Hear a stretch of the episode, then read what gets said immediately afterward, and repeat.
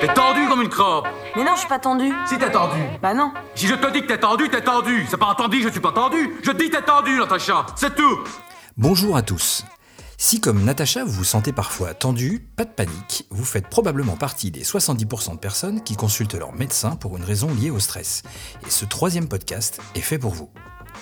Le stress est, dans notre société moderne, une des maladies les plus communes et pour autant elle reste difficile à détecter.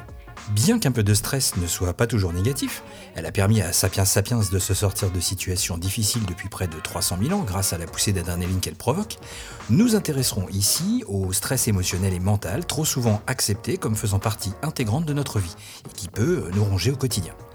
Tout d'abord, abordons les causes et elles sont multiples. Passage d'examen ou entretien, difficultés relationnelles, professionnelles ou financières, divorce, deuil, nous avons tous en tête des dizaines d'exemples ayant provoqué chez nous ou chez un proche une situation stressante plus ou moins compliquée à affronter. Notre manière de réagir est elle aussi très différente et n'apparaît pas toujours de façon visible. Certains tombent dans un profond mutisme, d'autres pleurent, se mettent en colère ou se défoulent sur leur entourage.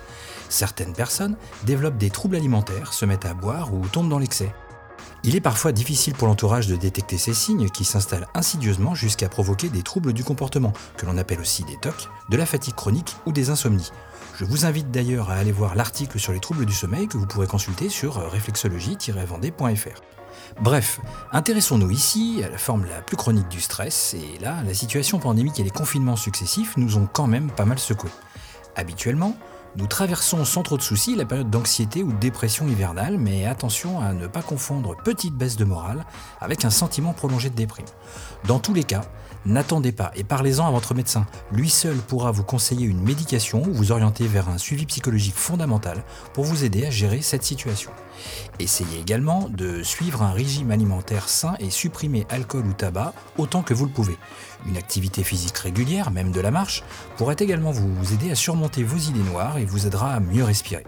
Ce qu'il faut bien comprendre, c'est qu'une situation de stress prolongée est épuisante. Elle affaiblit le système immunitaire et favorise l'installation de maladies. Dans tous les cas, ces troubles doivent vous alerter. La réflexologie peut vous apporter un traitement complémentaire efficace par son action immédiate sur les zones les plus sensibles.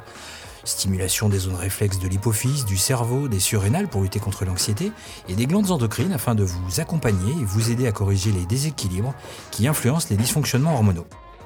En clair, si vous avez l'impression d'être au bout du rouleau, diminuez le café, l'alcool, le tabac et le sucre pour soulager votre foie et lui permettre d'éliminer les toxines produites par le stress. Faites une cure de vitamine C, prenez l'air et faites un peu d'exercice. Si vous le pouvez, faites-vous plaisir et orientez vos pensées positives. En bref, bah, pensez un peu à vous pour une fois.